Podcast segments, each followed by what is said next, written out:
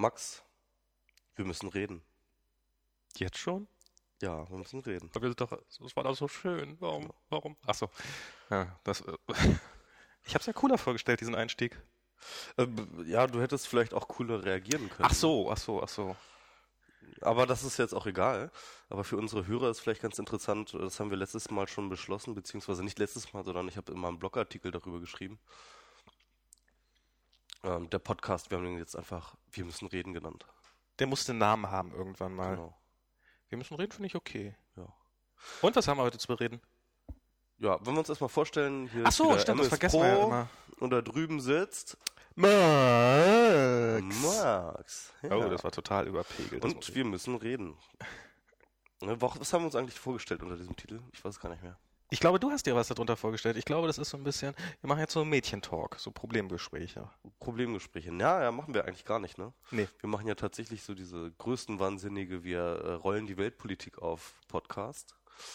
Ähm, aber was wir müssen und und und und aber dieses müssen ist da glaube ich auch ganz äh, zentral drin, weil das geht nicht davon aus, dass es jetzt etwas, dass wir etwas produzieren, was die Welt jetzt braucht, sondern es geht von uns aus. Wir, wir müssen reden, wir müssen etwas loswerden, wir müssen über Dinge erzählen, wir müssen uns von der Seele reden. Ja. Die Dinge, die uns beschäftigen. Genau, genau so. Also im ersten, heute wirst wahrscheinlich eher du reden, weil ich, ich bin gerade ein bisschen. Aber ich kann vorher mal erzählen, ich habe beim letzten Mal so über mein DSL gemeckert. Ich habe DSL wieder nach all den Jahren. So, Max ist Ganz jetzt kurz. auch in der Moderne angekommen Ja. und hat DSL Ja. Mal wieder Von der Telekom. von der Telekom. Von der Telekom. ja, und viele hatten gedacht, dass Von der anständigen deutschen Firma, die es schafft, jeden abzuhören, außer meinen DSL-Stream. Ja. Hm, naja. Hm. Hm. Und bist du glücklich mit deinem DSL jetzt? Das ist halt schneller. Das ist so der einzige Unterschied, den man zum alten DSL hat. 25 Mbit Ja. äh, stand in der Zeitung, hast du jetzt? Ja, ja, ich habe jetzt 25 Mbit. Ähm, ursprüngliche Meldung, die offizielle Presseerklärung lautet, dass ich 50 DSL haben will. Da hat aber die Telekom nicht mitgespielt. Die hat das irgendwo unterwegs verschlammt. Ja. Ähm, vielleicht hat auch nichts verschlammt. das nicht. weiter verbreitet dann, oder? Ja, ja, das ist, das Ja, ist, ja. dann war es in der Bild, dann hat es wieder jemand überprüft. Bei mir hat hier gar, okay. gar niemand angerufen. Ach ja, stimmt, habe ich im Bildblock gelesen. Ja. Genau. Aber der Wegemeyer hat sich auch gar nicht gemeldet. Der hat gar nicht nachgefragt. Das ist alles hinhaut. Ja, du hast ein paar Themen, hoffe ich. Ich habe nämlich gar keine. ja, ja. Ähm, ja, können wir das hier erzählen? Ja, du bist ja so ein bisschen raus gerade, so ein bisschen aus dem Geschehen. Ja, ich bin jetzt, ich bin fest angestellt. Genau, Max hat äh, die digitale Bohemians-Szene so ein bisschen verlassen Ich und komme mir nicht zu nah, ich weiß nicht, ob es noch ansteckend ist. ja genau, nee, also Festanstellung, da bin ich immun gegen. Ich habe, äh, ich war schon mal fest angestellt, ich habe Antikörper entwickelt. Aha. Ja, das Und- dachte ich auch. Naja, egal, auf jeden Fall, ähm, ja, da, dann, dann bleibt natürlich weniger Zeit, ne? Dann bleibt natürlich weniger Zeit, sich mit Extrem den, viel weniger. mit den, mit den Themen der Welt auseinanderzusetzen. Vor allem gibt's da teilweise Leute, die darauf achten, dass ich wirklich arbeite. Das ist. Echt gucken die über die Schulter und sowas? Nee, es ist, es ist, ich muss im Augenblick Tickets abarbeiten. Das heißt, ich krieg so okay. immer. Ähm, wobei es tatsächlich das Krasse ist, ich habe ja ähm, immer gedacht, dass so. Also am Anfang hatte ich so meinen, meinen normalen Arbeitsstil, wie ich ihn so habe, so hier mal ein bisschen arbeiten, da ein bisschen surfen, hier mal ein bisschen arbeiten, da ein bisschen surfen. Und dann habe ich mir irgendwann gedacht, nee, das kannst du nicht weitergehen. Hier wirst du bezahlt dafür, dass du arbeitest, nicht dafür, dass du surfst. Und ähm, jetzt musste auch mal wirklich arbeiten und habe probiert, so richtig durchzupowern und habe nach drei Tagen festgestellt, dass ich wirklich nichts geschafft habe. Also nicht nicht mehr nicht mehr als vorher, sondern ich habe plötzlich gar nichts mehr geschafft. Ich habe mich, weil weil irgendwas fehlte. Und jetzt mache ich wieder dieses hier arbeiten, da mal wieder eine Viertelstunde surfen, da wieder das, so ein bisschen Wechsel und seitdem, also das irgendwie brauche ich das auch so ein bisschen zum Arbeiten, dass man im Hintergrund noch was anderes macht oder im Vordergrund, je nachdem. Also dass man so diesen Wechsel hat. Das ist eigentlich ähm, Prokrastination for the win sozusagen. Hm, okay. Ja, ich weiß gar nicht mehr. Also weil ich, als ich noch so Vollzeit gearbeitet habe, habe ich ähm, auch mal viel rumgesurft. Und je nachdem, was ich zu arbeiten hatte, ja, also wenn es halt wirklich eine ermürbende, erniedrigende Scheißarbeit war, dann konnte es sein, dass ich wirklich den ganzen Tag pro prokrastiniert habe und so, ach, ja, ich wollte ja noch diese ganz ekelhafte Sache machen. Ähm, Nee, das, was ich mache, macht ja Spaß. Das ist ja. ja, genau, dann geht das nämlich auch. Also ich Ja. glaube, das ist, liegt auch ein bisschen an der Tätigkeit. Ähm, ohne Prokrastination geht es, glaube ich, gar nicht, aber ähm, auch die Arbeit muss einigermaßen, ja, ja gerne gemacht werden, und dass man, man auch hat ja auch ein Gefühl dafür, wann gibt es gerade viel zu tun und wann gibt es gerade nicht so viel zu tun. Ja. Also das kriegt man ja auch mit an der Stimmung der anderen und äh, jetzt, wenn es gerade brennt, dann sollte man natürlich nach Möglichkeit jetzt nicht unbedingt erstmal ähm, Ja, dann geht das natürlich auch. bei MS. Pro einen Artikel lesen, sondern Genau. Ja. Ja, ich muss hier jetzt praktisch ja, ähm, das ist jetzt auch ein bisschen so ein bisschen dieser Zweck, äh, äh, sag ich mal, Seitennutzen dieses Podcasts, dass ich dir jetzt erst einmal ein bisschen Genau. wieder erzähle, was ich so die ich komme jetzt wieder auf letzten den Stand der Dinge. Monate geschrieben habe in meinem Blog. Lies dir nämlich jetzt einfach mal einen Blogartikel einfach vor, ähm, und zwar in chronologischer Reihenfolge. Alle. Genau. Auch die Welcher War Kommentare? der letzte, den du gelesen hast? Auch die Kommentare? Auch die Kommentare. Mit verteilten Stimmen? Ja, klar, natürlich. Mit verteilten Stimmen. Also ich versuche dann so und so, ne? Also Was hast du? Mal, ich gucke mal, was du so für Kommentatoren hast. Und dann sage ich dir, welche, mit welcher Stimme du die vorlesen sollst. Tja, wo fangen wir denn an? Oh. oh. Ja, gute Frage. Ähm, Seit wie lange bist du denn jetzt schon außerhalb der Welt? naja, so komplett außerhalb bin ich nun auch nicht. Also, ähm, also ich habe mitgekriegt, dass Google jetzt die Welt retten will seit heute. Ja, okay, fangen wir mit dem neuesten Thema an. Das ist auch gut, ja.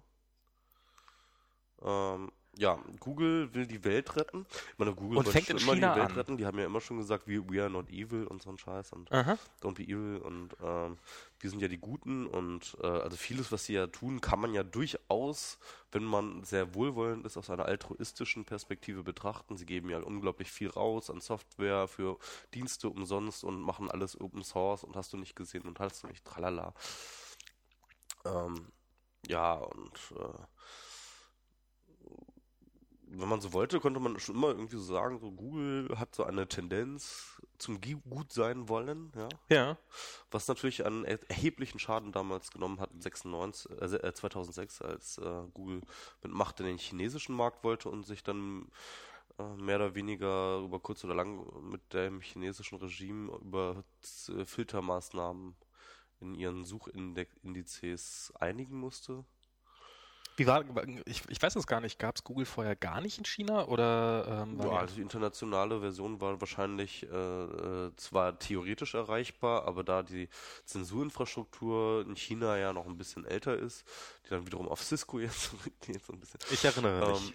Ähm, ähm, Cisco ist noch ein bisschen länger in, in China als Google und ähm, deswegen war wahrscheinlich, also das weiß ich jetzt nicht genau, aber ich nehme an, dass auch, äh, sag ich mal, die internationale Suchmaschine Google, Google.com war nicht zu erreichen, äh, nicht zu erreichen. Ah, okay. Nehme ich mal. Dann haben sie Google CN gemacht und jetzt seitdem ist alles Genau, dufte und man droht nicht versehentlich äh, über fehlerhafte Suchbegriffe zu stolpern. genau. Man droht nicht dafür, über, über ähm, den Dalai Lama zu stoßen, über äh, das Massaker am Platz des himmlischen Friedens. Man droht nicht darüber, ähm, mit irgendwelchen Dissidenten oder, äh, oder Oppositionsparteien in Berührung zu kommen.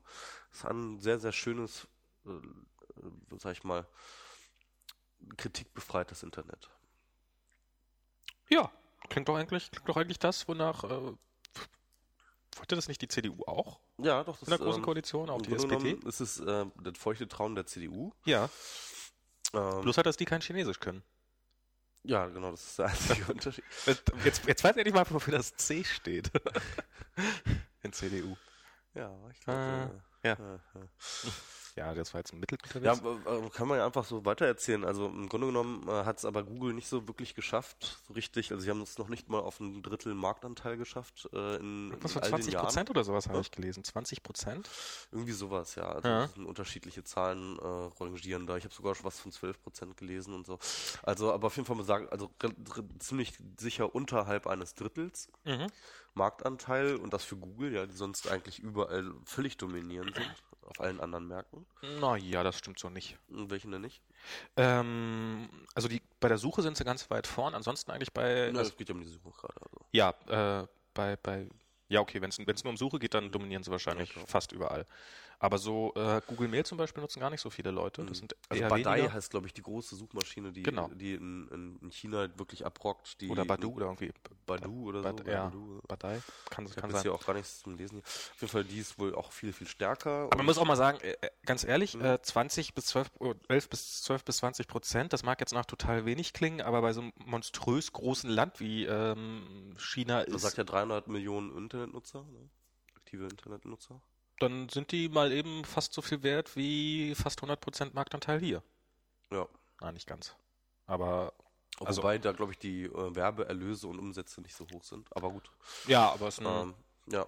also es ist jetzt nicht so, als ob, also ich glaube nicht, dass äh, Also viele haben behauptet, also ich, äh, also genaue Zahlen gibt's da glaube ich nicht, aber äh, viele haben behauptet, das sei eh kein rentables Geschäft gewesen in China. Also die haben da mehr Geld reinstecken müssen, ähm, als sie da rausgekriegt haben und haben auch nicht gesehen, wie sie da langfristig einen, ähm, äh, einen Fuß in die Tür bekommen oder beziehungsweise sozusagen dort äh, entsprechend Marktanteile zugewinnen können. also man könnte sagen, Weil diese, diese Drohung wegen Zensur rauszugehen, könnte auch eine clevere Exit-Strategie sein. Das sagen viele. Ja. Also ich äh, halte das nicht für ähm, Unsinn, aber, aber durchaus ähm, als ein nicht belegtes, äh, als eine nicht belegte Theorie.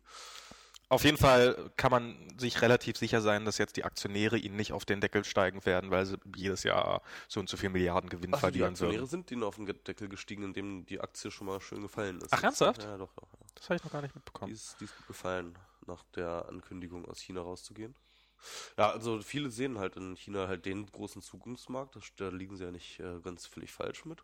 Das ist einfach ein riesengroßer Markt. Das sind einfach unglaublich viele Menschen und ein expandierender und immer wohl ähm, ja, wohlhabenderer Markt sozusagen auch. ne? Ich gucke hier mal gerade, wie, die, wie der Aktienkurs Also eine ganze Menge Potenziale, die, glaube ich, durchaus von den und Aktien sind ja nun mal auch so eine Wette auf die Zukunft. Ne?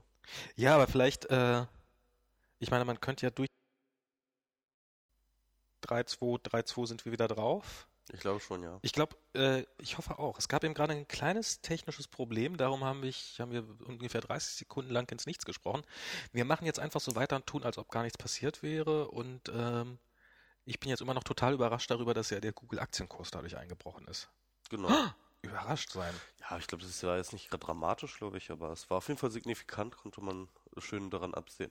Haben auch viele drüber geschimpft, so, oh, die bösen Aktionäre wieder, die jetzt so böse, böse, böse, ähm, wo Google doch einmal was Richtiges macht, äh, gutieren die das nicht irgendwie im Aktienkurs. Aber ist ja klar, ich meine, das ist eine Wette auf die Zukunft, das ist eine Wette auf die wirtschaftliche Zukunft, nicht auf die ethische. Ja, und wenn Und, die Zukunft ähm, irgendwo liegt, dann wahrscheinlich in China, oder? Eben, das ist durchaus so. Ne? Also, aber man muss ja sagen, China ist ein sehr, sehr spezieller Markt. Also jetzt unabhängig davon, was die Zensur angeht, sind die Chinesen ein ungewöhnlich abgeschottetes Volk, auch gerade im Web. Fast, äh, äh, also das ist ja nicht nur Google, die es dort schwer haben, ne? sondern auch äh, fast alle anderen Dienste, die dort kaum genutzt werden, sondern wo es, sobald irgendwie ein Dienst im Westen irgendwie populär wird, gibt es ganz, ganz schnell einen Klon in äh, China. Ne? Eigentlich wie Und mit das, allem, obwohl- was so Und das, obwohl. existiert, oder? Ja, ja, klar, natürlich so ein bisschen, ja. Aber im Web ist das natürlich noch schneller und einfacher. Ja. Und ähm, der Witz ist aber, dass die dann tatsächlich auch viel erfolgreicher sind. Ich weiß nicht, ob das tatsächlich daran liegt, dass die ein bisschen besseres Händchen haben für die Kultur dort. Das kann natürlich eine gute Erklärung sein dafür. Ja. Oder ob es tatsächlich so ein Misstrauen gegenüber westlichen Diensten gibt ähm, und die ähm, Chinesen tatsächlich lieber unter sich bleiben. Aber es ist ganz abgefahren. Also es gibt dort, es gibt ein chinesisches Twitter, es gibt ein chinesisches Blogger, es gibt, äh, äh, es gibt, es gibt alles in Chinesisch nochmal extra. Ne? Und das sind aber keine Westfirmen, sondern das sind ja, tatsächlich 1 zu 1 Adaptionen eigentlich auch. Insofern kann eigentlich dieser kulturelle Unterschied eigentlich gar nicht so, so, so zählen. Das sind wirklich 1 zu 1 Kopien, ähm, die meist noch ein bisschen bunter und peppiger sind und sowas, ja, weil die halt da mehr ein bisschen mehr drauf stehen. Aber ähm, im Grunde genommen dasselbe. Ich habe da mal Wobei ich das ja Podcast gesagt- drüber gelesen, äh, gehört. Das war das ist ganz witzig, weil äh, ähm, die Chinesen haben auch eine ganz andere Internetkultur und ähm, ja, und sie sind und, und, und, sie bejahen auch diese Abschottung. Also ich glaube, diese Great Firewall ist, das ist meine größte Befürchtung, ja, die ist nicht nur sozusagen ähm, als Infrastruktur äh, äh, eingebaut äh, gegen ein paar Dissidenten, sondern tatsächlich die ist auch in den Köpfen drin. Also Ja, das ist ja. Also, was ich mal gehört habe von, von einem Freund, der längere Zeit in China war, ähm, der meinte, dass da ein extrem Großteil der Bevölkerung äh, interessiert diese Unabhängigkeits- oder beziehungsweise Demokratiebewegung überhaupt nicht. Die halten diese Demokraten für ein paar Spinner und ähm, die, ja, und sperrt die doch in Knast und so weiter und so fort. Das ist wahrscheinlich so, ein, so eine Mischung aus andere Kultur, ähm, das Gefühl, dass es ihnen ja besser geht. Also es ist natürlich besonders stark in der aufstrebenden Schicht, denen es besser geht in den letzten 10, 15 Jahren und denen es erstmal, solange sie äh, ein schönes Auto haben und schön gut leben, äh, wurscht ist, ob sie das laut sagen dürfen oder nicht. Und ähm, ähm, was war der dritte Grund, den ich jetzt meinte? Ja, und dann natürlich so gibt es ja, also ich meine, man kann ja nun schlecht behaupten, dass in der deutschen Bevölkerung, dass die nur aus tiefen Demokraten bestehen. Also ich meine, das ist ja. Das auch, das auch, ja, klar. Zensurmaßnahmen sind ja hier durchaus, äh, finden ja auch immer wieder Beifall von mhm. allen möglichen Seiten. Das ist ja, ich meine, anders. Also ich würde schon sagen, also die chinesische Gesellschaft und auch vor allem diese chinesische Abgeschottetheit ist definitiv ein Problem, das über ähm, die KP und ähm, deren Gebaren hinausgeht, glaube ich. Das ist schon ein tief verwurzeltes Problem. Wie genau das nun sozusagen die Zusammenhänge da sind, da müsste man sich, glaube ich, echt ein bisschen näher mit beschäftigen. Aber ich glaube, man kann definitiv sagen, dass es ein sehr spezielles Problem ist, äh, was China angeht. Und ähm, ich glaube deswegen auch nicht, und das ist eigentlich die größte Befürchtung, die ich habe. Ja, stell dir vor, ähm, äh, Google macht ein Einfallstor der Information ja. ähm, in China, schlägt dieses Loch, vor dem die KP so viel Angst hat. Ja, ähm, das Leck ist da, die Daten sind alle da. Ähm, der, äh, äh, der, der Platz des himmlische Friedensmassaker, die, äh, mhm. Äh, die Tibet-Geschichte und alles äh, plötzlich ist alles frei verfügbar und kein Interessiertes. Also das ist die größte Befürchtung, die ich tatsächlich habe. Und ich glaube, die ist nicht ganz abwegig. Die ist äh, so total abwegig. Also ich, ich weiß nur, wie es im Osten war. Mhm. Im Osten war auch ähm, war alles Mögliche verboten. Jede dritte Westzeitschrift war, also du durftest ja keine Westzeitschriften mhm. reinnehmen. Und ähm, dadurch war es spannend. Also das Verboten ist ja immer, hat ja einen ganz besonderen Reiz. Und ähm, in dem Moment, in dem du es dann hast, dann ist es halt nicht mehr so spektakulär. Also ich, äh, natürlich, seitdem ich diese Zeitschriften lesen darf, äh, interessieren mich 95 Prozent von denen nicht mehr die Bohne.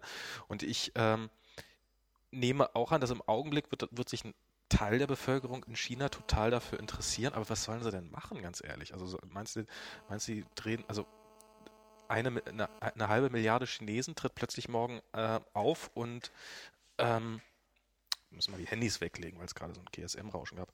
Und ähm, machen eine Revolution oder sowas. Ich glaube, die sind, in, äh, solange die wirtschaftliches Wachstum haben, also ich glaube, die wirtschaftlichen Probleme sind, sind, sind eine viel größere Bedrohung für die Regierung da als, ähm, als irgendwelche äh, Platz des himmlischen Frieden-Diskussionen. Durch, durchaus, durchaus. Also da würde ich dir zustimmen und ich bin da auch nicht ganz sehr, ich bin da auch nicht nur optimistisch, was diese Entwicklung angeht. Aber lassen wir das mal beiseite. Was ich, lass uns was mal, ich ganz spannend über, finde. Über, über, die Aktion Google selber jetzt reden. Da genau, haben wir noch genau. ein bisschen drüber geredet. Ich kann das mal ein bisschen zusammenfassen. Also im Grunde genommen hat Google jetzt einen Blog-Eintrag veröffentlicht auf ihrem offiziellen Firmenblog, wo sie gesagt haben, so, ähm, uns reicht's, ja, äh, ja, wir haben keinen Bock mehr.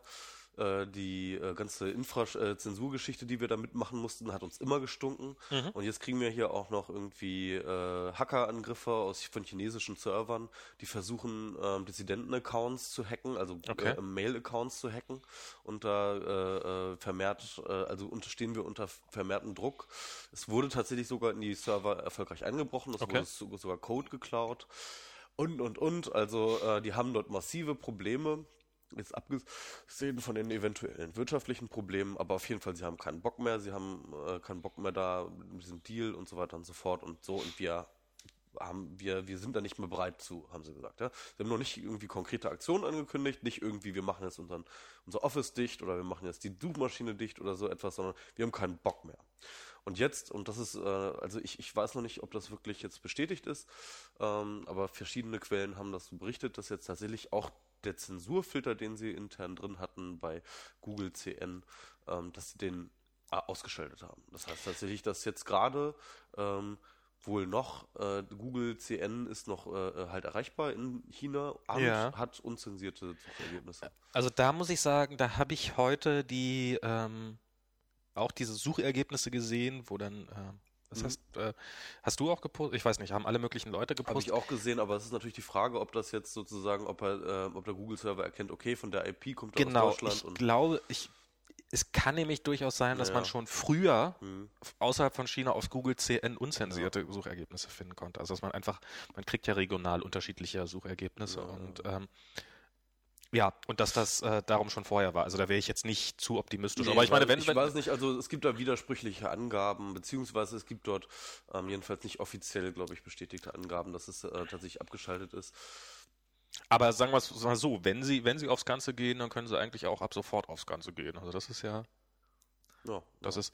Ähm, ich fand jetzt, Aber, ja, also das war auf jeden Fall diese Ausgangsthese Genau. und das ging natürlich durch die Blogs wie Heidewitzka, ne? den einzigen Blogartikel, den ich bisher dazu gelesen habe, war von Johnny auf Spreeblick. Ja, der, der war ja relativ frisch, ne? Der ist relativ frisch gewesen, den habe ich jetzt in der U-Bahn gelesen. Und war jetzt eigentlich auch eher eine Reaktion auf andere Blogartikel. Genau, und zwar auf dieses, äh, auf dieses, ähm, was, was ich auch eine ganz interessante These fand, also das sah, also Sebaso hat wohl irgendwie gesagt, ähm, da, dass er, er wurde jetzt exemplarisch rausgenommen, dass er Google mehr vertraut als dem, als der Regierung oder sowas. Als Regierungen sogar. Oder als Regierungen, verallgemeinert, ja.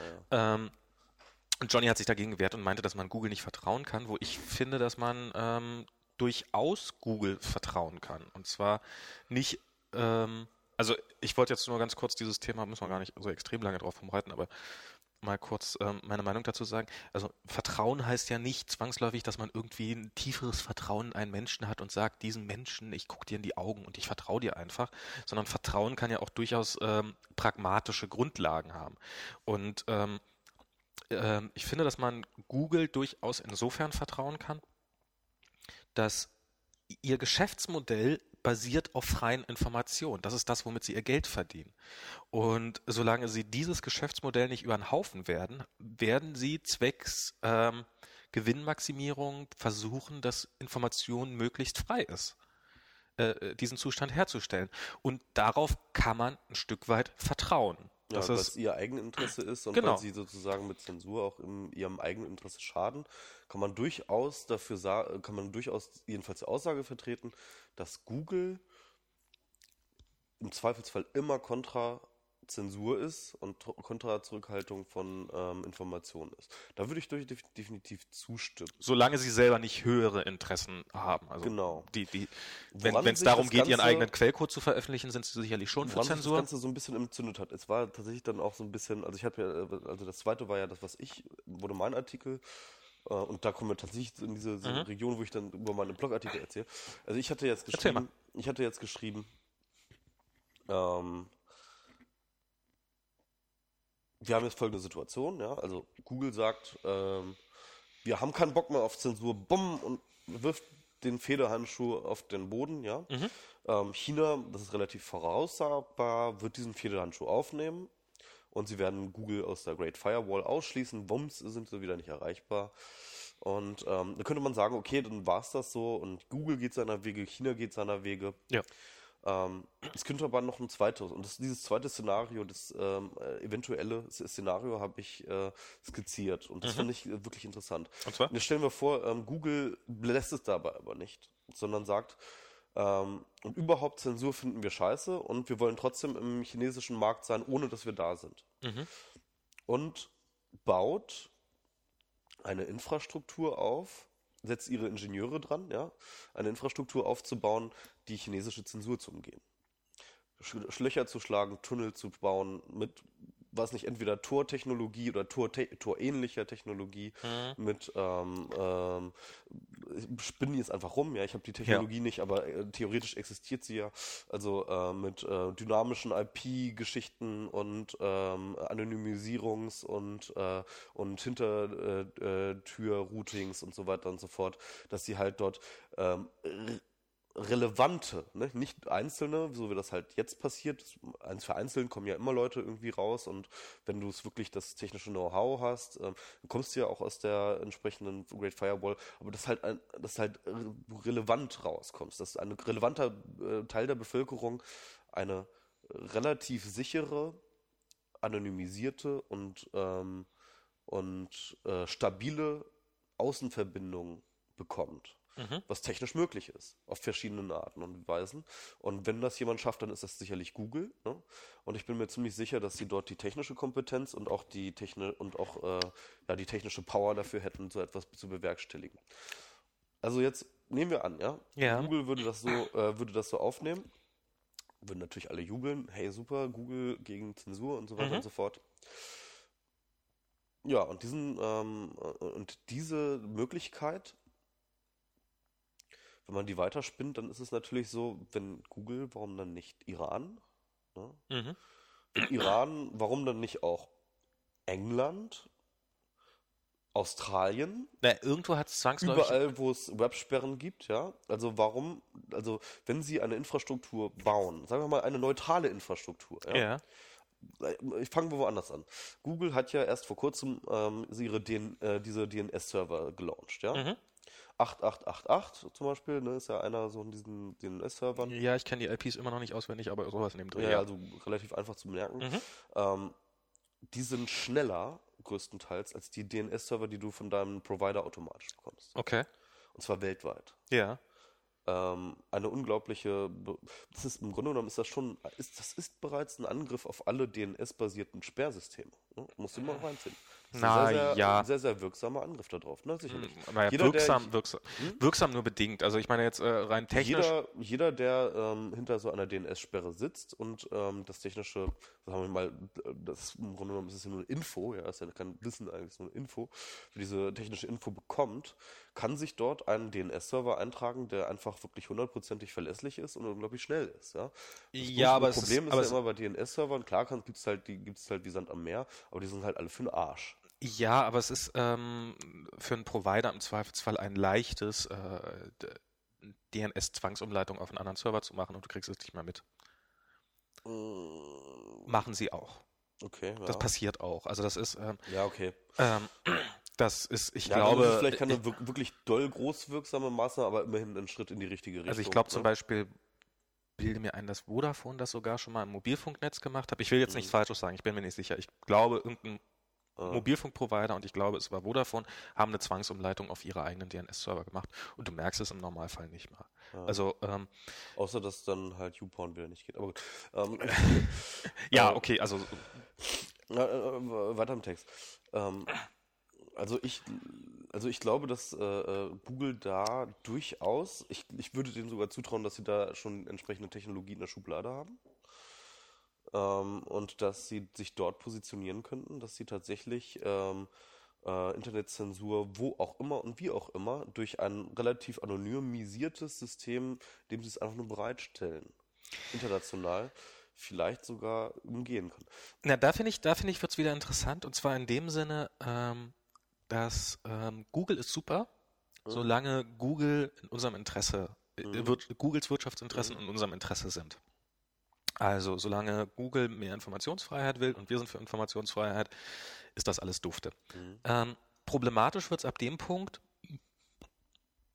ähm, ab dem Google unsere Interessen nicht mehr hat.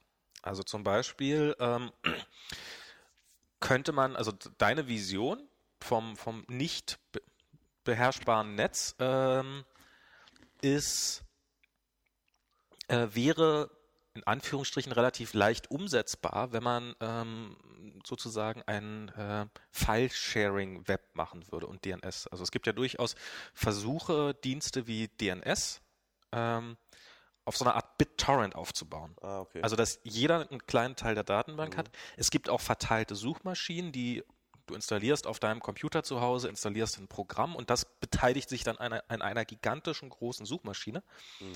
Und das könntest du auch für Webdienste machen. Du Mhm. könntest jetzt sagen, ähm, okay, wenn jetzt der Server gerade down ist, dann hole ich mir das eben von dem Server oder von dem oder von dem halt, so wie Skype oder BitTorrent funktionieren oder sowas, also das distributed. Was natürlich total geil wäre, weil zum Beispiel jetzt für so einen Podcast wie uns brauchen wir im Augenblick eine Menge Serverkapazitäten, um den zu hosten und Traffic und kostet Geld und weiß der Teufel was. Ähm, also im Augenblick müssen wir das Geld noch nicht bezahlen, aber irgendwann kommt das mal. Plötzlich könnte man das einfach wirklich in die Wolke reinschmeißen und ähm, dein Browser würde sich das irgendwie zusammensuchen, eben wie bei BitTorrent. Und ähm, sicherlich könnte man das auch für dynamische Web-Applikationen machen. Das ist jetzt aber was, woran Google unter Umständen plötzlich überhaupt kein Interesse mehr hat.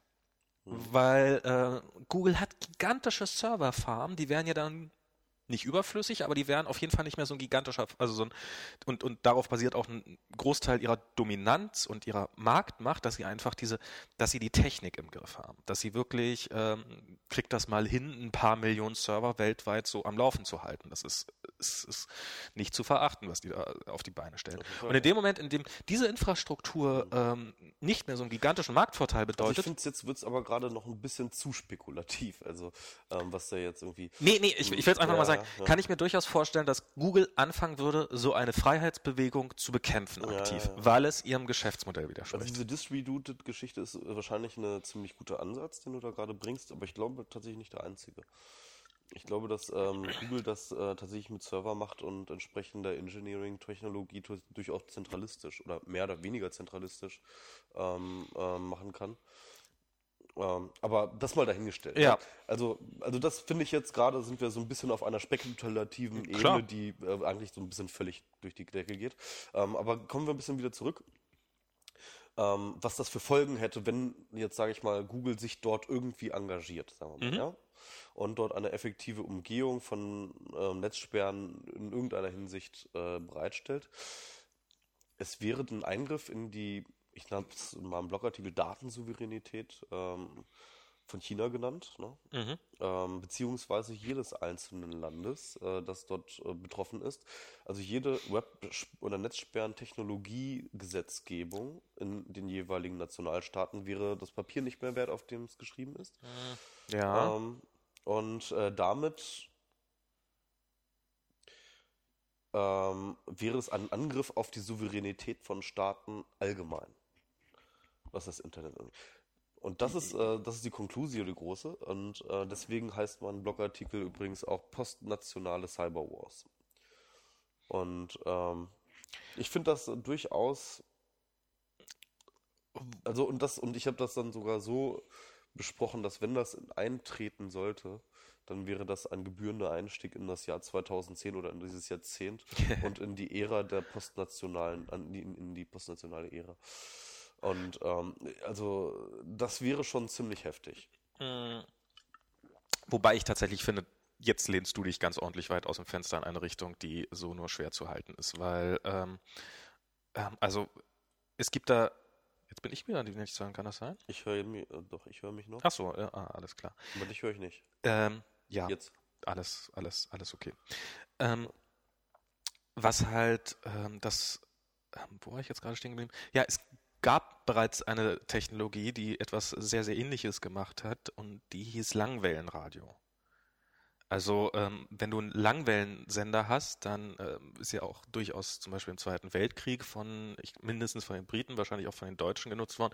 Die haben einfach äh, irgendwo einen Sender aufgestellt und haben ähm, das äh, gesendet und alles, was du machen brauchtest, also ich meine, die Spuren waren noch wesentlich schwerer zu finden als heutzutage. Du musstest nur dein Radio halt auf die richtige Frequenz einstellen. Heute hinterlässt du ja im Netz hinterlässt du ja alle dreieinhalb Millimeter eine Spur und ist ja nachverfolgbar, wer wo, wie, wann, wo welche IP aufgerufen hat. Und ähm, das gab es ja schon damals. Du konntest schon damals Flugblätter abwerfen und sowas. Also wenn, ähm, wenn sich, also man konnte schon immer oder schon, nicht schon immer, aber schon sehr, sehr lange in die Souveränität eines Staates sehr stark eingreifen. Also die Datensouveränität sozusagen. In die Datensouveränität, ja. ja. Genau, ja. Sofern, genau. ja, seitdem sie gegeben ist, ist der Eingriff nötig, äh, möglich.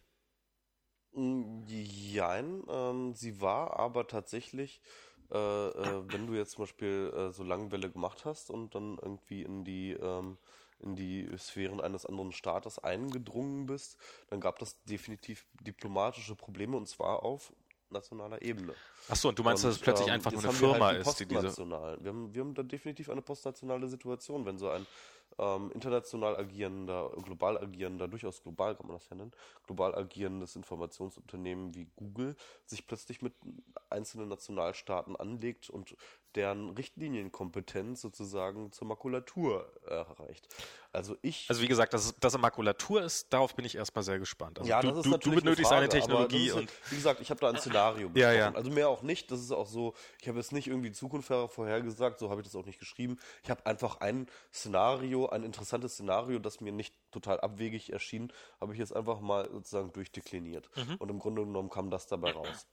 Ähm, das hat Johnny jetzt äh, ziemlich äh, äh, äh, zerrissen, also vor allem, ähm, aber auch aus einer vor allem ethischen oder sagen wir mal, ich sag mal so, ja, durch, ja, vor allem politischen Ebene heraus, ja. Mhm. Von wegen, ähm, ja, Regierung hin oder her, natürlich vertraut man auch keiner Regierung, aber immerhin hat man eine, äh, eine, ähm, eine demokratische Legitimation, Man eine, hat ein gewisses Stimmrecht. Ein, ein, ein gewisses Stimmrecht und damit ein gewisses Feedback, eine gewisse Kontrolle und Kontrollinstanzen. Ne? Mhm. Also es sind ja auch innerhalb, ähm, sind ja auch nicht nur demokratische, sondern auch rechtliche Kontrollinstanzen ja vorinstalliert in diesen ganzen ähm, Rechtssystemen und Sch- Staaten.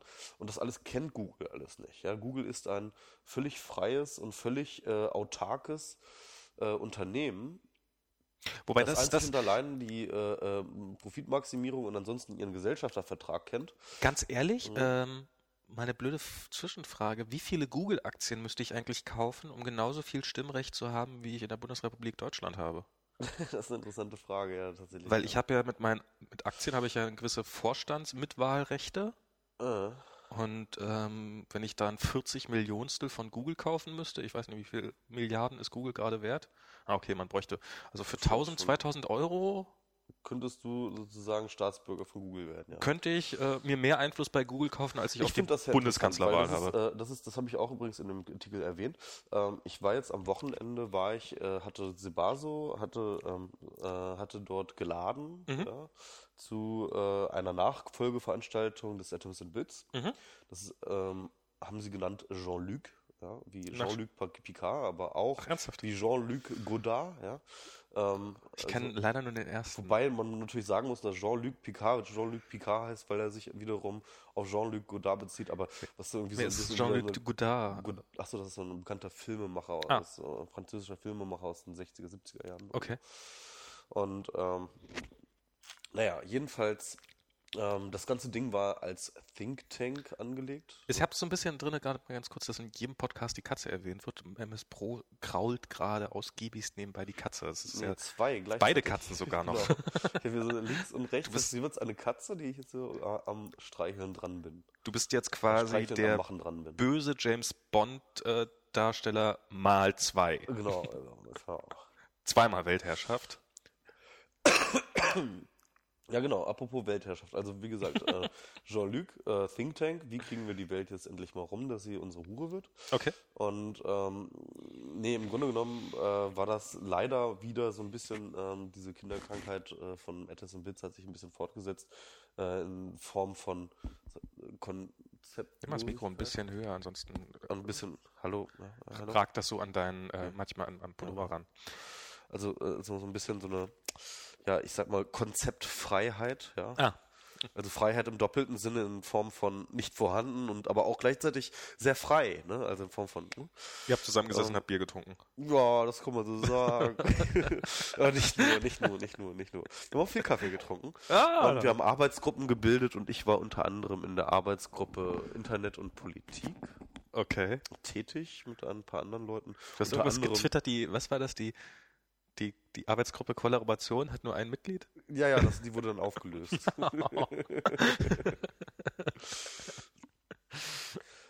Naja, ich war auf jeden Fall mit Politik, da war ich äh, unter anderem mit so prominenten Menschen wie Plomlompom drin. Ne? Ja. Und äh, dementsprechend hatte das natürlich auch seinen Ausgang. Eine der zentralen Fragen, die wir uns damals schon, also was heißt damals, das ist jetzt wirklich das Wochenende her, die wir uns ähm, damals, Na komm, im Twitter-Zeitalter ist das ja quasi. Damals Vier die, Jahre. die wir uns dort gestellt haben, war, was ist relevanter, Politik oder Google? Und wir haben tatsächlich ähm, ähm, so ein bisschen diese Relation geschaffen. Das wird ja oft mal auch irgendwie Facebook ganz gerne irgendwie eingeordnet. So, wenn Facebook äh, eine Nation wäre, wäre es die drittgrößte und so weiter und so fort. Mhm.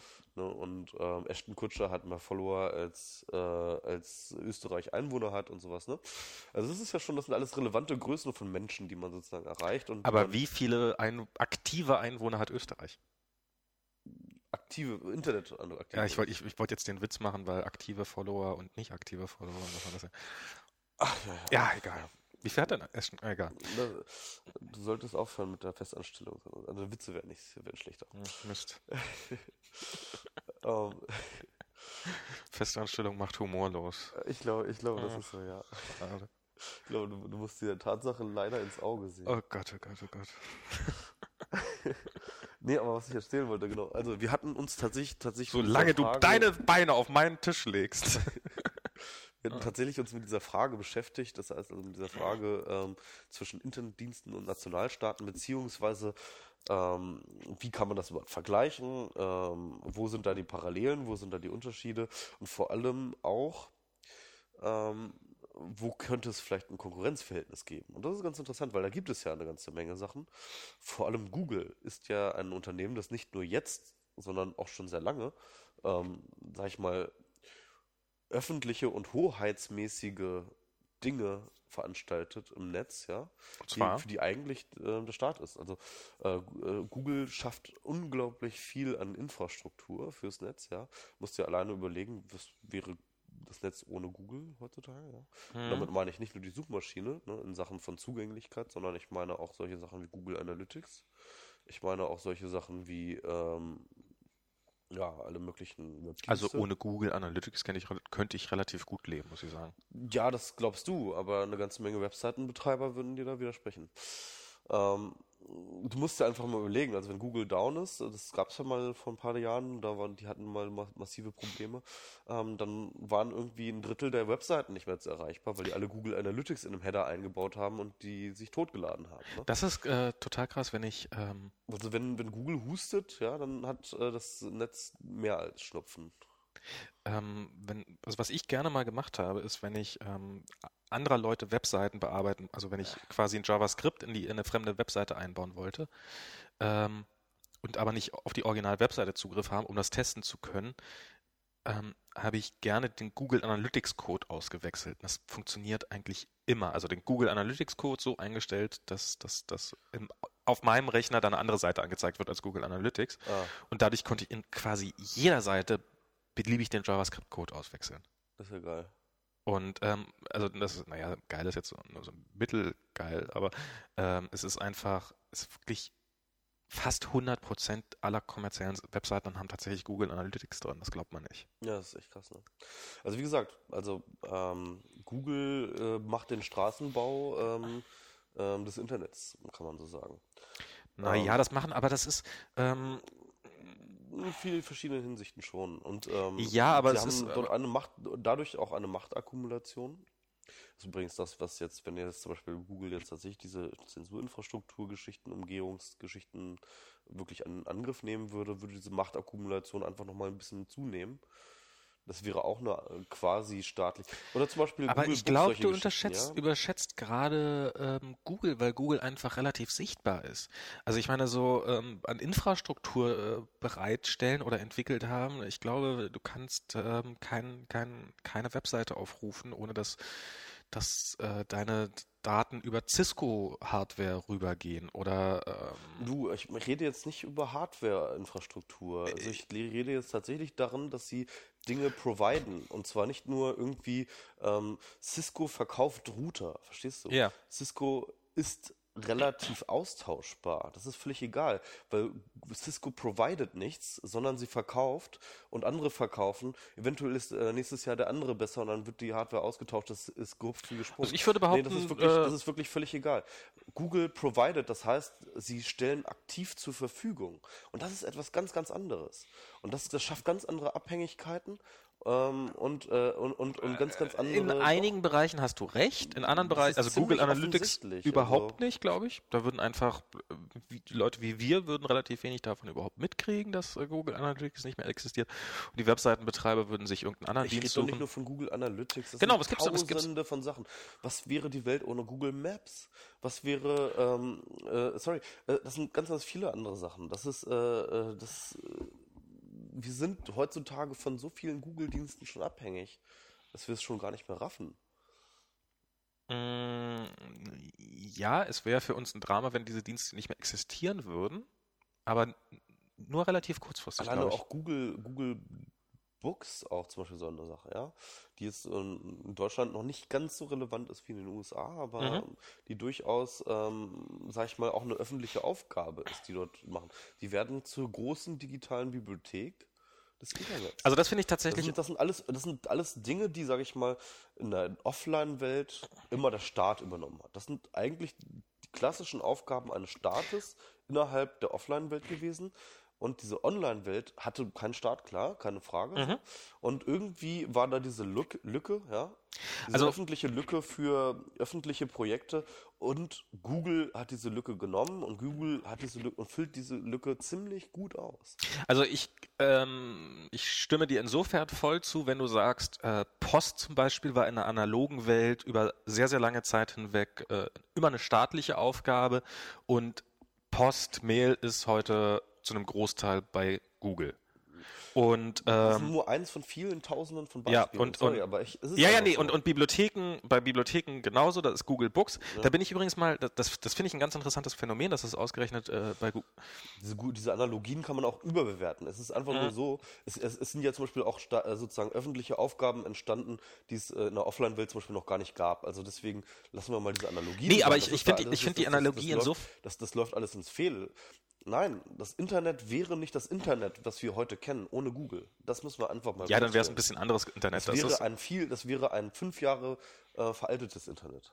Ohne Scheiß. Das sind ja nicht nur Google selber, ne, sondern es waren ja auch die Wegmarken, die Google gesetzt hat. Das waren die Meilensteine, die Google gesetzt hat, wo erstmal alle Dienste hinterherlaufen mussten. Ne? Die, haben Nein. ja, die, haben ja, die haben ja auch, die haben ja auch einfach Standards gesetzt, wo die anderen Leute hinterher machen.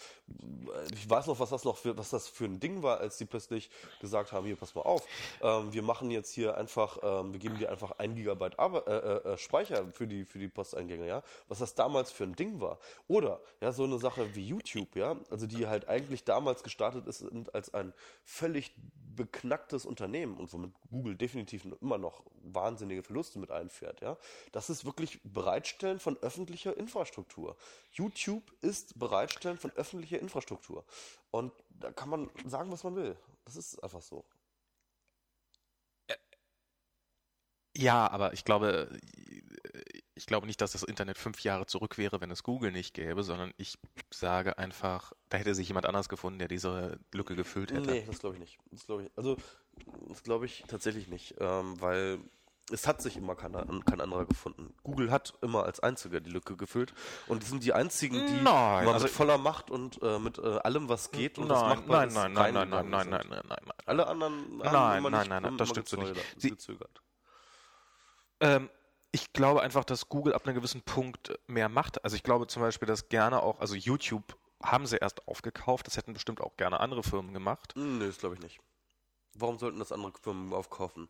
Weil es ist ähm, relativ illusorisch, auch für die nächsten, sag ich mal, zwei, drei Jahre. Also, das ist ja jetzt mittlerweile. Wie lange ist das schon unter Google-Fittichen? Seit drei Jahren oder was? Vier Jahren? Ich weiß nicht wie lange, aber schon bisschen ziemlich Auf jeden lange. Fall, ja. auf absehbare Zeit wusste jeder, dass da nie Geld mehr zu verdienen ist. Das wusste jeder.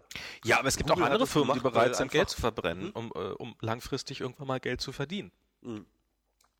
Und ähm, man kriegt das ja, ähm, also Google hat schon, bloß, bloß weil Microsoft gepennt hat, also dann wäre Yahoo, würde dann vielleicht besser dastehen zum Beispiel. Nun ist es so, dass ähm, Yahoo durchaus auch, also ich meine, die haben, ich weiß nicht, ob die mit Flickr ernsthaft Geld verdienen.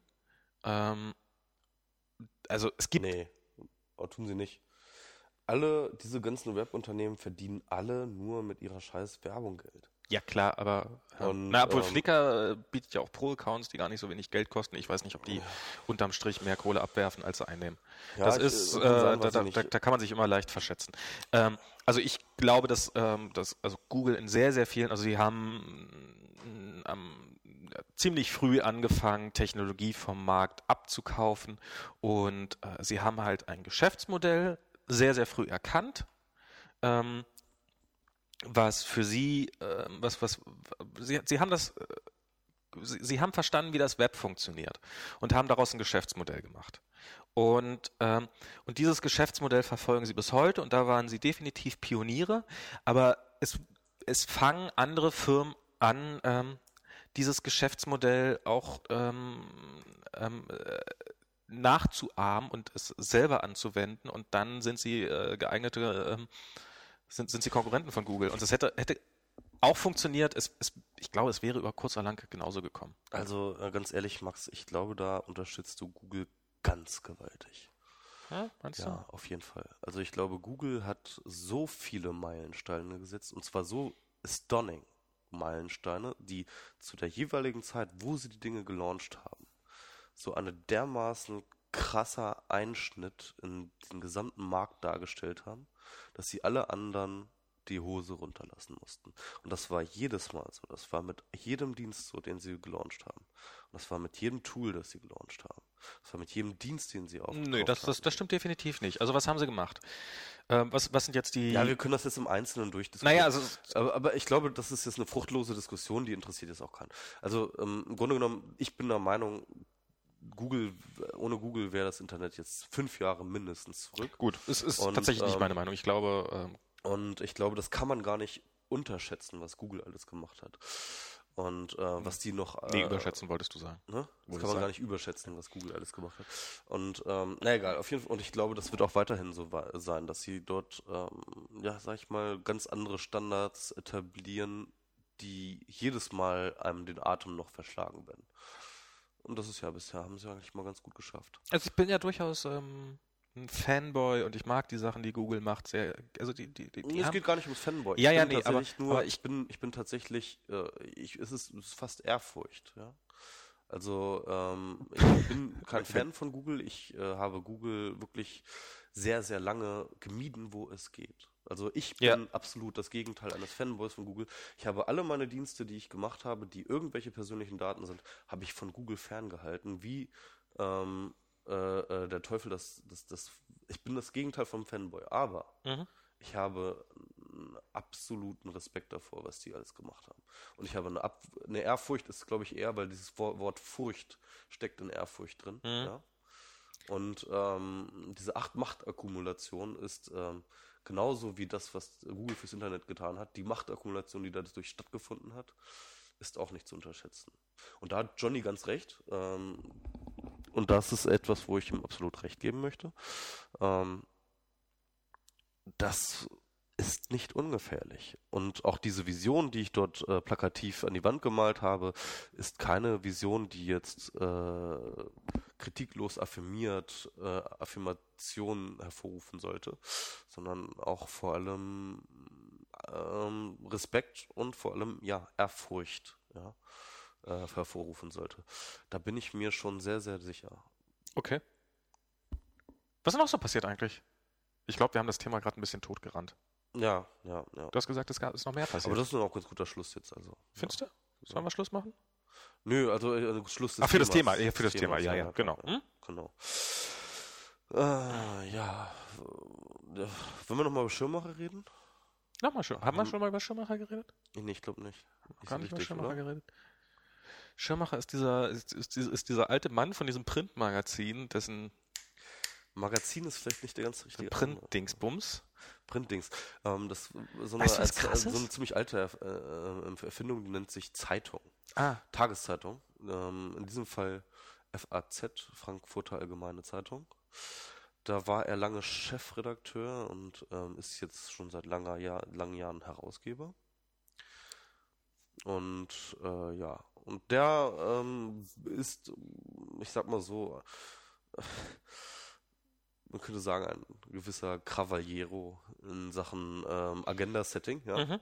Ähm, er haut ganz gerne äh, provokative Thesen sehr provokativ heraus, und zwar in Form von Buchbüchern. und er schmeißt sie gegen den Markt und äh, Er was daran herabtropft, ist Geld. Er schmeißt sie gegen den Markt, ja klar, er schmeißt sie auf den Markt, wie jedes Buch. Ne? Mhm. Aber nicht nur, also er ist auch ein sehr geübter Campagnero, auch schon zu, zu, äh, zu auch mit der FAZ, also mit und um die FAZ, was er da alles gemacht hat. Also das war nicht alles erfolgreich. Also zum Beispiel, die hatten ja diese, ähm, dieses Auflehnen gegen diese, ähm, äh, äh, gegen diese Rechtschreibreform und so Geschichten, ne? Da gab es ein paar Sachen irgendwie ganz, ganz lustig. Und ähm, da gab es natürlich auch äh, äh, diverse Skandale, zum Beispiel, er hat ja zum Beispiel auch ähm, diesen Grass-Text ähm, vorveröffentlicht in der FAZ, hat er dafür gesorgt, ähm, dass das in der FAZ vorveröffentlicht wurde, wo ähm, Grass äh, einräumt, in der Hitlerjugend gewesen Ach, stimmt, nee, ja, in der, ja. oder in der Jugend in der SS oder sowas. Er war, glaube ich, in der SS irgendwie. Ja, ja, der war da irgendwie sogar theoretisch relativ hoch. Nee, SA? hoch war er nicht. Nee, er war nicht hoch, aber Aber so, so eine eine SS, Organisation, nicht einfach so, also HJ. Ja, jedenfalls. Ähm, also solche Geschichten, er hat dann Gespür für Themen und äh, wie man die anpacken muss. Er hatte vor ein paar Jahren ähm, einen großen Erfolg mit dem Methusa-Komplex, Mhm. wo er gesagt hat, dass jetzt die Welt untergeht, weil diesmal wir alle zu alt werden. Ne? Diesmal aber echt. Ja, ja, diesmal aber wirklich, ne?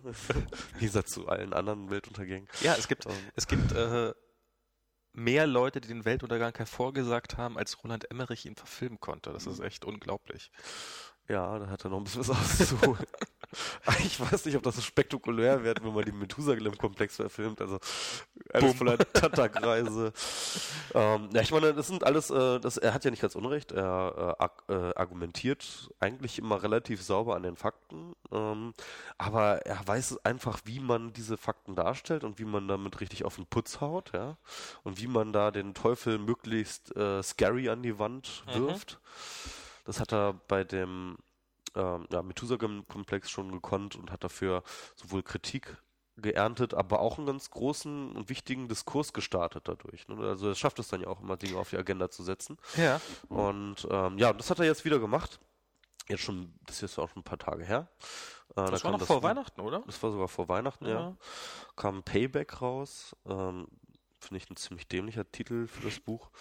Wie- Äh, weil wie- man wie- denkt- man denkt- woher kommt der? Hä? Der Titel? Ja. Das habe ich auch nicht ganz verstanden, ehrlich gesagt. Also ich glaube, ähm, er hatte zuerst einen anderen Titel, der dann aber aus irgendwelchen rechtlichen Gründen nicht ging, weil dann irgendwie jemand. Es war, glaube ich, eher so ein Verlegenheitstitel, dieses Payback. Okay. Es geht nämlich, um, klar geht es auch so ein bisschen um Datenschutz, ne, was natürlich sowieso diese Payback-Problematik durchaus andingst, aber das ist jetzt nicht, eigentlich, eigentlich trifft es der Titel nicht so richtig. Payback soll auch ein bisschen ähm, diese Feedback-Schleife darstellen, äh, von der er redet, Ah, okay. ähm, die Information und Überinformation und solche Geschichten dann präsentiert. Jedenfalls, das war auch so ein großes Ding, das durch die Blogosphäre gelatscht ist. Nein, nicht nur durch die Blogosphäre. Nicht nur durch die Blogosphäre, das ist Gott sei Dank, Gott sei Dank, ne? Ja. Also diese Netzthemen, das ist ein Netzthema gewesen, also er hat sich mit dem Internet beschäftigt, sagen wir Mhm. mal erstmal so ganz wertfrei, er hat sich mit dem Internet beschäftigt und ähm, natürlich ist es so, dass bisher, wenn sich jemand mit dem Internet beschäftigt hat, dann ging das durch die Blogosphäre, keine Frage, Mhm. aber das ist meistens da geblieben. Und das ist das Schöne, dass eben jemand wie Schirmacher das aufbringt, also das finde ich persönlich jedenfalls, weil es, ähm, weil er jemand ist, der auch außerhalb der Blogosphäre, sag ich mal, eine ganze Menge Bass machen kann, ja. Mhm. Und ähm, und damit auch dieses Thema Internet noch ein bisschen prominenter, noch ein bisschen akuter ähm, in die Feuilletons dieser Welt, äh, dieser, dieser, dieser, des Landes bringt. Und man muss einfach sagen, dass die Diskurse in diesem Land sind nach wie vor Feuilleton-driven und nicht netz-driven. Ne? Also Da bin ich mir ehrlich gesagt nicht mehr sicher. Und weißt du, seitdem ich mir nicht mehr sicher bin, Warum? seitdem ich jeden Morgen mit der, mit der U-Bahn zur Arbeit fahre. Das ist kein Witz. Also ich habe neulich getwittert, irgendwie so ist heute Tag des Prinz. Ich habe schon fast so viele Leute mit Zeitungen wie mit iPhones gesehen. Und das ist kein Witz. Du siehst morgens in der U-Bahn niemanden mehr, der Zeitung liest. Du siehst aber viele Leute, die auf ihr iPhone starren. Ähm, und das ist wirklich, ich, also wahrscheinlich werden nach wie vor mehr Zeitungen verkauft als ähm, als als als Telef äh, als iPhones, aber ist auch ein guter Vergleich. vom Tagesrhythmus.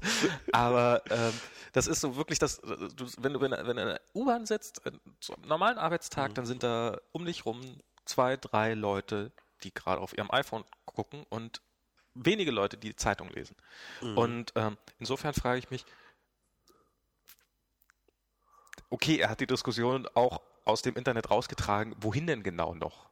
Naja, es ist jetzt das ein bisschen Ja, das sehr ist jetzt ein ziemlich polemisch ähm, Ja, formuliert. das ist- ich, ich weiß nicht so genau. Ich, ich, ich kann das dir nicht sagen, Max. Echt nicht. Also ich bin da, steck da nicht drin. Ja. Vielleicht hast du recht. Ich glaube aber nicht. Ich glaube tatsächlich, dass ähm, du mit äh, geschickt lancierten Zeitungsgeschichten durchaus so weitaus mehr Leute erreichst, als wenn du einen ganzen Sturm in der Blogosphäre. Äh, Ja, ich glaube, was, was, was sein, Ja. was, was, was das äh, von Schirmacher das, das, das große Geschick ist, ist ja nicht, dass er irgendwie einen Artikel in der FAZ dazu Ja, ja. lanciert, sondern dass er es schafft, dass sich eben alle Medien darüber aufregen. Das ist ja, ähm, also den Sprung ins Fernsehen natürlich immer selbstverständlich schafft, dann können sich die Beckmanns dieser Welt darüber aufregen, dass sie ja Internet auch total doof finden. Und ähm, das war ja damals beim Methusalem-Komplex auch nichts anderes. Er, er schafft es einfach die gesamte, Me also ich glaube, da ist er tatsächlich, Das kann er. ja. das ist ihm, ja. da, da ist er wertfrei, äh, Hauptsache, sie, ihm ist jedes Medium recht, solange es seine Bücher bespricht. Mhm. Ja, das kann man so sagen. Ähm, Und ich finde ehrlich gesagt, ich werde das Gefühl nicht so recht los, dass ähm, er macht das so ein bisschen, also ähm, Frank, also dieses, dieses, ohne, ohne das Buch gelesen zu haben. Ich habe ich hab noch nie ein Schirmacher-Buch gelesen, aber das, das, das Gefühl, was ich immer kriege, ist, mh, zumindest was von den Medien transportiert wird, und ihm ist ja recht, dass dieses Bild von den Medien transportiert wird, ist ähm, eine Argumentationsgrundlage für ein Bauchgefühl zu liefern. Das habe ich jetzt schon ein paar Mal gesagt. Ja, ich doch, glaub, ja, ja, in ja, diesem. Podcast auch schon, ich weiß nicht. Also, mhm. ernsthaft? Dann haben wir doch schon mal darüber gesprochen. We- Weiß nicht, ob wir da auch schon mal Okay. drüber gesprochen Ähm, aber, aber, aber ich gebe dir recht, ja. Also, dass er, dass er sozusagen, ähm, ähm, die, die, wenn Leute in Schirmachers Alter oder eben äh, auch ein bisschen jünger das Gefühl haben, so, hm, das mit dem Internet, da komme ich nicht mehr hinterher, dann muss da gleich irgendwie so eine weltpolitische Aussage dahinter, oder ne, ne, nicht eine weltpolitische, sondern eine, eine gesellschaftliche Aussage dahinter Ja. stecken. So dieses, dieses einfache Argument, hey, du wirst alt und die neue Technologie interessiert dich einfach nicht mehr so, weil du wirst langsam älter. Äh, nee, nee, das ist, das ist ein bisschen zu einfach. Ähm, also jedenfalls auf Schirmmacher bezogen ist das absolut ja, falsch. er, ne? er, er macht nee, ähm, aber, aber was du auf jeden Fall richtig erkannt hast, ist dieses, ähm, er holt die Menschen dort ab, ne? bei diesem Gefühl der das ist Überforderung. positiv gemeint. Ja, Ja, positiv nee, das ist aber Ja, durchaus so. Also Ja. ähm, er holt die Leute dort ab bei diesem, das ist der tatsächlich der Einstieg des Buches, so, ja, puh, ich, boah, Alter, ich fühle mich jetzt ja mal überfordert da mit diesem ganzen Zeug und was das da immer alles reinkommt und so viele E-Mails und hast du nicht gesehen. Och, ist das alles schlimm. Ach Gott, jetzt. Und ähm, ja, und in der Tat ist es natürlich ein guter Trick. Ne? Also das Mhm. ist, ähm, ähm, das kennt nicht nur sozusagen der überforderte ähm, äh, mit 50er oder was weiß ich, der so mit der Technologie neu kommt. Also ich fühle mich halt oft, oft auch mal überfordert von ganzen Informationen, die ich abarbeiten muss, äh, wenn ich viele E-Mails bekomme oder wie auch immer und die irgendwie alle abarbeiten muss, dann denke ich aber auch, äh, fickt euch alle. Ja? Ähm, und ähm, das ist ein sehr dankbares, äh, also sehr, sehr dankbare Haltestelle, wo die Leute abholt. Ja. Aber er nimmt sie dann ja durchaus auf eine Reise mit, die dann darüber hinausgeht. Und ähm, man merkt, dass äh, Schirmacher nicht einfach irgendjemand ist, der tatsächlich überfordert ist von den neuen Technologien und irgendwie alles nicht und so weiter und so fort, sondern er ist ein begeisterter Technologie. Ähm. Mhm. Er ist ein intensiver Technologiebenutzer und zwar ähm, durchaus auf einer ähnlichen Höhe wie du und ich. Und ähm, er ist äh, vor allem auch ein begeisterungsfähiger ähm, Technologiebenutzer. Er hat sich dort äh, äh, ziemlich tief reingearbeitet in den ganzen Netzdiskurs, ähm, in die ganzen großen Denker, vor allem aus den USA. Ähm, hat alles Relevante dort gelesen und äh, kennt sich dort, glaube ich, besser aus als äh, die meisten Leute hierzulande in dem ganzen Diskurs. Und ähm, ja, das ist ein bisschen das Traurige, das muss man sagen, was diesen Netzdiskurs angeht, wie er in der Blogosphäre rezipiert ist, wurde. Ähm, ich habe keinen einzigen Blogantrag gelesen von einem Blogger, der das Buch gelesen hat, der Frank Schirmacher Mhm. kritisiert hat. Nicht einen. Inklusive deinen. Ähm, ich habe das Buch ja mittlerweile gelesen. Aber zu dem Zeitpunkt, als du den Artikel geschrieben hattest. Ich hatte das ähm, angefangen zu lesen, sagen wir mal, ja. Also ich war da schon, ich war auf jeden Fall schon so weit, dass ich wusste, dass die Kritik, die dort, ähm, ich, ich war auf jeden Fall schon so weit, dass ich sagen konnte zu dem Zeitpunkt, dass die Kritik, die dort vielerorts geleistet wurde, völlig ins Leere geht.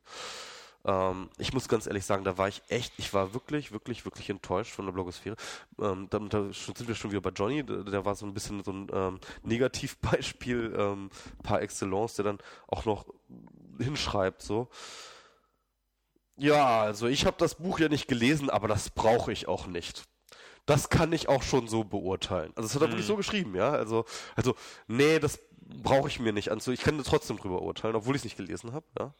Und äh, so ein bisschen so war das auch die ähm, Erfahrung der Blogosphäre. Man kann es ihr nicht ganz ähm, zu übel nehmen. Es war so, dass ähm, wann immer irgendwie Einlassungen aus der Feuilleton-Ecke ins äh, Sachen Internet kam, äh, Beispiel Graf oder so von der Süddeutschen oder wie Ja. auch immer, dann waren diese Einlassungen ähm, meistens gezeichnet von einer himmelschreienden Unkenntnis und Ja, ja. Äh, Missverständnis des Internets, ja. Ähm, und äh, natürlich, wenn man sich nicht auskennt, vor allem wenn man Frank Schirmacher nicht kennt, als Autor nicht kennt, dann könnte man ähm, relativ schnell darauf kommen, dass es wahrscheinlich wieder so ein Pamphlet von einem Menschen ist, der sich noch nicht mal wirklich beschäftigt hat, wie was das Internet überhaupt ist und wie es funktioniert und so weiter und so fort. Aber das ist, da kann ich definitiv ähm, beruhigen, das ist in diesem Fall nicht so. Äh, Frank Schumacher hat ein unglaublich tiefes Verständnis entwickelt dort für das Internet.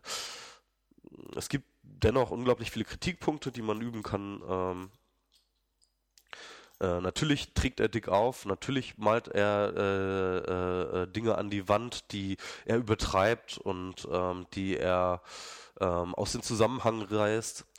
Ähm, es gibt dort, äh, das ist ja auch, habe ich auch kritisiert, ähm, mhm. halt so einen, einen übertriebenen Hang zur Alarmistik, ähm, äh, äh, zur, sag ich mal, Marktschreierei, sag ich mal, ja, irgendwie, ähm, was natürlich mehr oder weniger, gehe ich mal davon aus, weil er weiß es eigentlich besser, das merkt man auch im Buch, mhm. äh, an vielen Stellen, ähm, definitiv ein Marketinginstrument ist, ja. Mhm und ein Bassinstrument ist und ein Kampagneninstrument ist natürlich.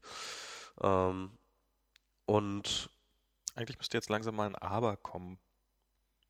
Ja, und es gibt noch zweites, äh, und es gibt noch ein zweiter Kritikpunkt, kann man sagen. Ähm, er nimmt unglaublich viele Diskurse auf, die jetzt ähm, nicht alle äh, total homogen sind. Mhm. Er nimmt halt einerseits diesen Überforderungsdiskurs auf, ja. er nimmt einen äh, Diskurs auf äh, einen psychologischen, äh, äh, ähm, äh, sag ich mal, eher neurowissenschaftlichen Bezug von wegen äh, Veränderungen äh, Gehirnstrukturen und solchen Geschichten. Mhm. Er nimmt den Datenschutzdiskurs auf, ähm, er nimmt ähm, äh, den Machtdiskurs von äh, zum Beispiel Google und solche Sachen, das auch, spielt auch eine Rolle. Das sind alles verschiedene Diskurse, die jetzt nicht alle direkt was miteinander zu tun haben und die verschlingt Hauptsache er fröhlich mit miteinander und so weiter und so fort, dass man am Schluss nicht mehr weiß, was jetzt A und B ist und worauf er jetzt eigentlich hinaus will. Mm, das ist ein bisschen schwierig, äh, das ist auch noch so ein schöner Kritikpunkt.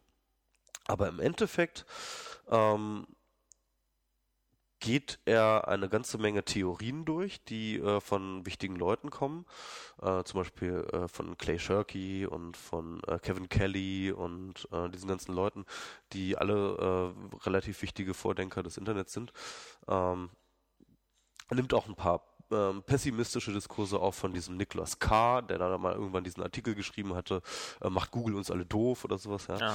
Er nimmt auch natürlich, und er nimmt solche Diskurse auf, wie für Neil Postman. Das lachen mal googeln. Macht Google uns alle doof? Antwort? Nee. genau. Also das sind ähm, so ein, äh, das sind ziemlich viele Diskurse, die er zusammenpackt. Hm, aber im Endeffekt kommt er zu einem eigentlich sehr, sehr affirmativen, sehr, sehr bejahenden ähm, Ende heraus, äh, wo er sagt, ja, wir haben diese Entwicklung, sie bringen Positives, sie bringen Negatives mhm. oder beziehungsweise Gefahren, ja, also nicht mal Negatives, sondern die Gefahr zu Negativen. Ja. Und wir müssen als Gesellschaft sind wir jetzt dazu gehalten, darauf zu reagieren. Ne? Und, ähm, und darauf läuft es dann eigentlich hinaus, dass er dann vorschlägt, die Bildung entsprechend zu reformieren, dass ähm, die Kinder halt eben Abstand bekommen von diesem ähm, typischen Lernen, wie wir es seit oh, vielen hunderten Jahren machen, dass eben die Kinder sitzen nach vorne, der Lehrer dort und er trichtert denen irgendwie Wissen ein oder sowas. Das ist halt ein Modell, ein Auslaufmodell, das einfach nicht so weitergemacht werden kann, weil es heutzutage eben oder in der Zukunft nicht mehr darauf ankommt, Wissen zu speichern. Das tun eigentlich die Maschinen und das Internet viel besser für uns, als wir es mhm. je könnten, sondern dass es ähm, darum geht, wie gehe ich mit Informationen um, wie filter ich, wie schätze ich ein, wie, ähm, äh, wie werde werde ich Herr darüber, ja, wie, äh, äh wie äh, hier, Leute dazu zu erziehen, selbstständig äh, mit Informationen umzugehen und äh, zu hantieren, einzuordnen etc. Also das ist zum Beispiel so eine ganz zentrale Forderung von seinem Buch. Und was allerdings ähm, also das ist das ist etwas, was glaube ich, was keiner von diesen Leuten, die hundertefach in, in der Blogosphäre das Buch rezitiert haben, äh, rezensiert haben, auch nur erahnen, dass das da drin steht. Also das ja, aber so also. wie du es jetzt gesagt hast, mhm. ähm, ist das eine Forderung, die ich jetzt auch nicht erst seit gestern kenne?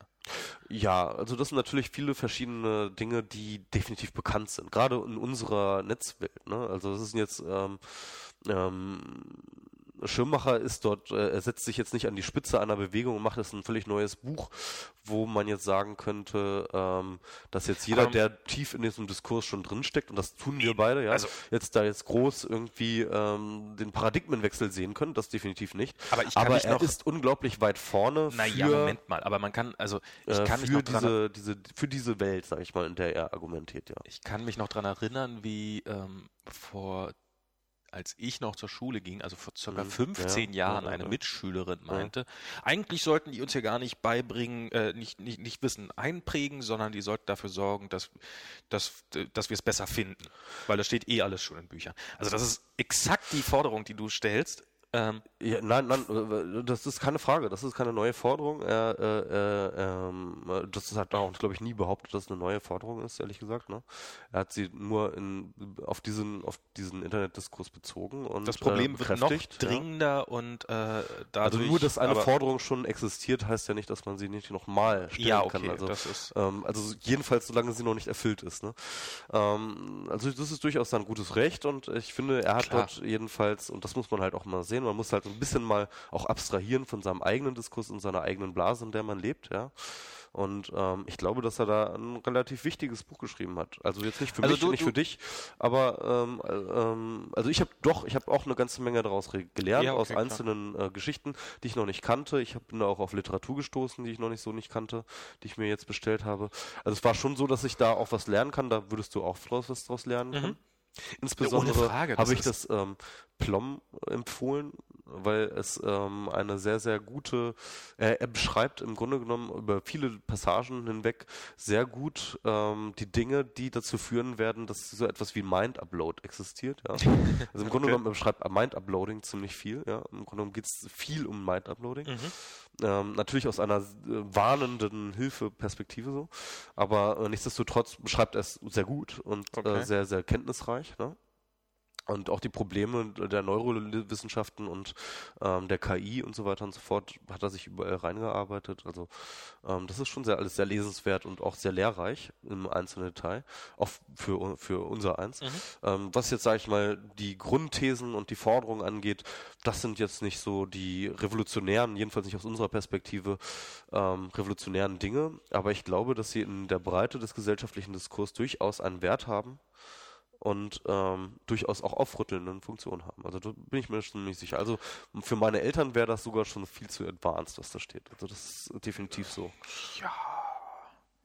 Was mit deinen Eltern, deine Eltern sind noch ein bisschen anders, aber meine Eltern, Ja, nee, nee, ich, ich wollte jetzt gar nicht, das Buch nicht mal lesen. ich wollte jetzt gar nicht über irgendjemanden Eltern rumnölen, äh, aber irgendwie, äh, also quasi deine, deine Kernaussage ist, ähm, er hat, ähm, also er er hat ein gutes Fachwissen und er hat ein, ein Thema an die breite Masse äh, ver verkauft oder ver nicht verkauft, also nicht im Negativen, Ja. er hat es einer breiten Masse zugänglich gemacht. Und Ähm, zwar entgegen, wie das man das so kennt von den üblichen Feuilletonisten, sehr kenntnisreich und eben Ja. nicht falsch Aber- nicht, und, und, und nicht Und äh, dafür verzeihst du ihm, dass er, dass er das teilweise sehr, sehr marktschreierisch getan hat. Und Genau, beziehungsweise ich glaube, dass, äh, wenn er es nicht so marktschreierisch machen würde, dann hätte es auch nicht den Also das ist quasi. Mittel zum Zweck. Genau, das ist Mittel zum Und Zweck. dann Ja. ist es okay. Ja.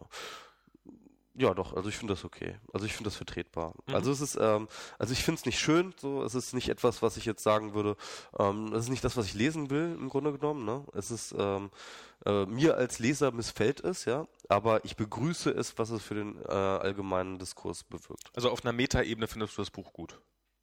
Genau, auf einer Metaebene, beziehungsweise vielleicht auf so einer gesellschaftlichen Ebene. Also ich finde das Buch wichtig.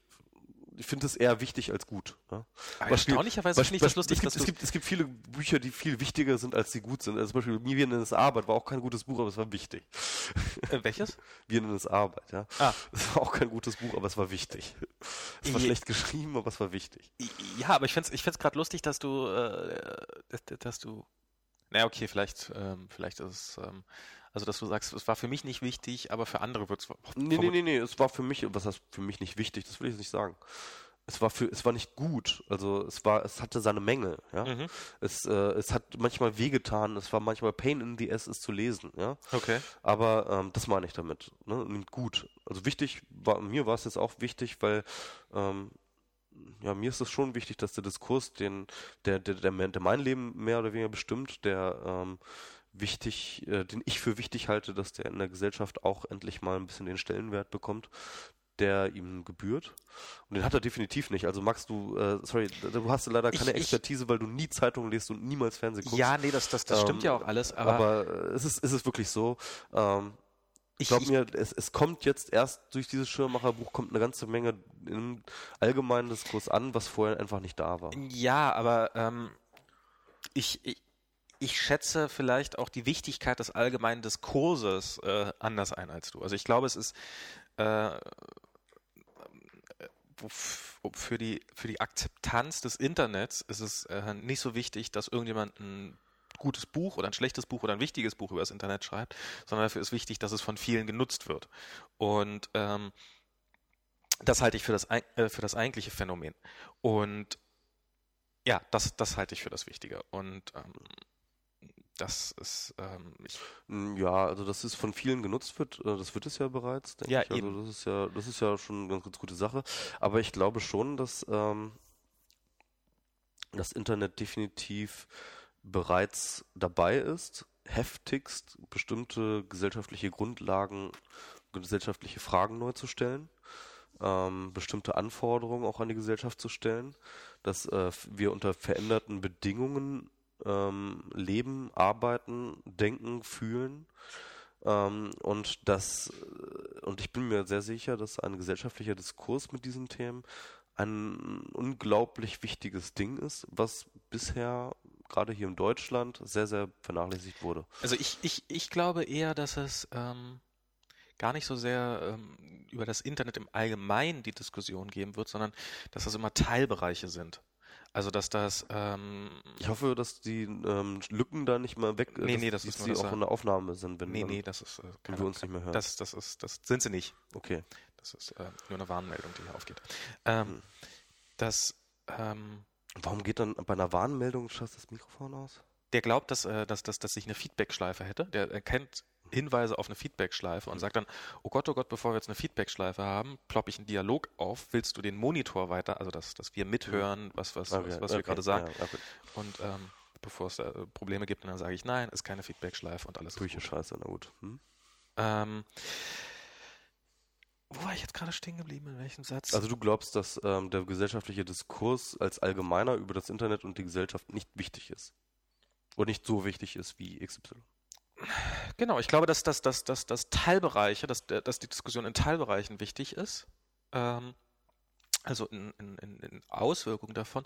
Aber über das Internet im Allgemeinen, das ist halt ein zu Larifari-Thema, finde ich. Also das ist ähm, jetzt, ob man von E-Mail überfordert ist oder nicht, das ist ähm, Ja, das, also wie gesagt, es geht nicht darum, ob man Äh, über, von E-Mail überfordert ist und wie Klar. man damit umgeht. Also das ist halt eigentlich nicht das Thema des Buches. Das wirkt am Anfang so, ist es aber nicht. Ja, ja, da nee, aber, aber ähm, also äh, wirklich nicht. Ich, ich, ich glaube, dass es, dass, dass, dass man das, dass, dass man so eine Diskussion eher an, also die Diskussion, dass das Fernsehen im Allgemeinen per se schädlich ist, die haben wir ja nun auch schon seit einigen Jahren äh, Ja. geführt und würden Sie sagen, naja, damals hatte man halt so Angst vor diesem neuen Medium und mittlerweile ist es, gibt es einfach eine Diskussionskultur Also mittlerweile Teil- weiß man doch, dass Fernsehen schädlich ist. Man Total. muss sich doch nur die Leute angucken, die da Ja, ja, auftreten. Oh, oh, oh. Also Hast du heimlich, hast du heimlich einen Arbeitsvertrag unterschrieben oder warum ist dein Nee, Humor das ist auch plötzlich so schlecht? ganz ekelhaft. Also finde ich Fernsehen wirklich, also sorry, äh, äh, bei Fernsehen verstehe ich jegliche Kulturkritik voll und ganz. Also ich glaube wirklich, äh, noch zwei Jahre, äh, noch, noch ein Jahrzehnt länger Fernsehen als dominantes Medium und die Gesellschaft würde untergehen. Oh Gott, oh Gott, jetzt muss ich anfangen, das, Internet, äh, das Fernsehen zu verteidigen. Aber ich glaube, das Fernsehen ist auch besser als es, äh, als, als sein. Siehst du, Oh, sorry, jetzt hat dein ich, Husten äh, eine sorry. Feedbackschleife, Okay, na sorry. eine Warnung ja, ja. ausgelöst. Ähm, äh, ich, ich glaube, dass das Fernsehen hat seine guten und seine schlechten Seiten. Und äh, MS Brot deutet mir an, dass er, dass er ganz dringend jetzt äh, Ich diesen wollte Podcast Bier, ähm, dass das Bier wollte ich demnächst mal ähm, in, in Gut. andere Gefilde bringen. Ja, ähm, also was ich glaube, ich glaube, dass, dass Diskussionen über das Internet sollten lieber über Teilbereiche stattfinden, genauso wie über das Fernsehen man auch nicht im Allgemeinen urteilen kann, sondern es gibt gute und es gibt schlechte Sendungen. Und Wie gesagt, es das gibt gute und großes- schlechte Seiten, es gibt gute das und ist ein- negative und das, Das ist ist ein alles. großes berechtigtes, ähm, äh, berechtigte Kritik an dem Buch, dass es zu viele Diskurse aufmacht und Genau. ineinander verschaltet, weil es wirklich tatsächlich ein Buch über das Internet sein will. Genau. Was, und da gebe ich dir recht, das, äh, das sind einzelne Diskurse, die einzeln geführt werden müssen und die einzeln sinnvoller geführt werden müssen. Und daran krankt auch das Buch. Leider habe ich genau diesen Kritikpunkt nirgendswo in irgendeinem Blog-Eintrag, der dieses Buch rezensiert, rezensiert hat, ja, in Anführungszeichen, ähm, je gelesen. Weil wie auch, das hat ja auch keiner gelesen, das Buch. Ja, ich, ich ja auch nicht, aber ich habe es trotzdem irgendwie. Ja, ähm, wer es jetzt bis zum Ende durchgehalten hat, der weiß jetzt, MS Pro kann noch schneller reden, wenn er ganz, ganz dringend auf Klo muss. Insofern machen wir jetzt mal ein relativ schnelles Ende und sagen bis ganz, ganz bald und äh, wünschen. Jetzt musst du deinen Namen sagen. Ähm, fröhliche Weihnachten. Achso, äh, was? äh, nee, was Ja, wünschen? oh, wünschen? Wünschen MS Pro und Max. Genau. und Max, genau. Ah, so. Tschüss. Tschüss.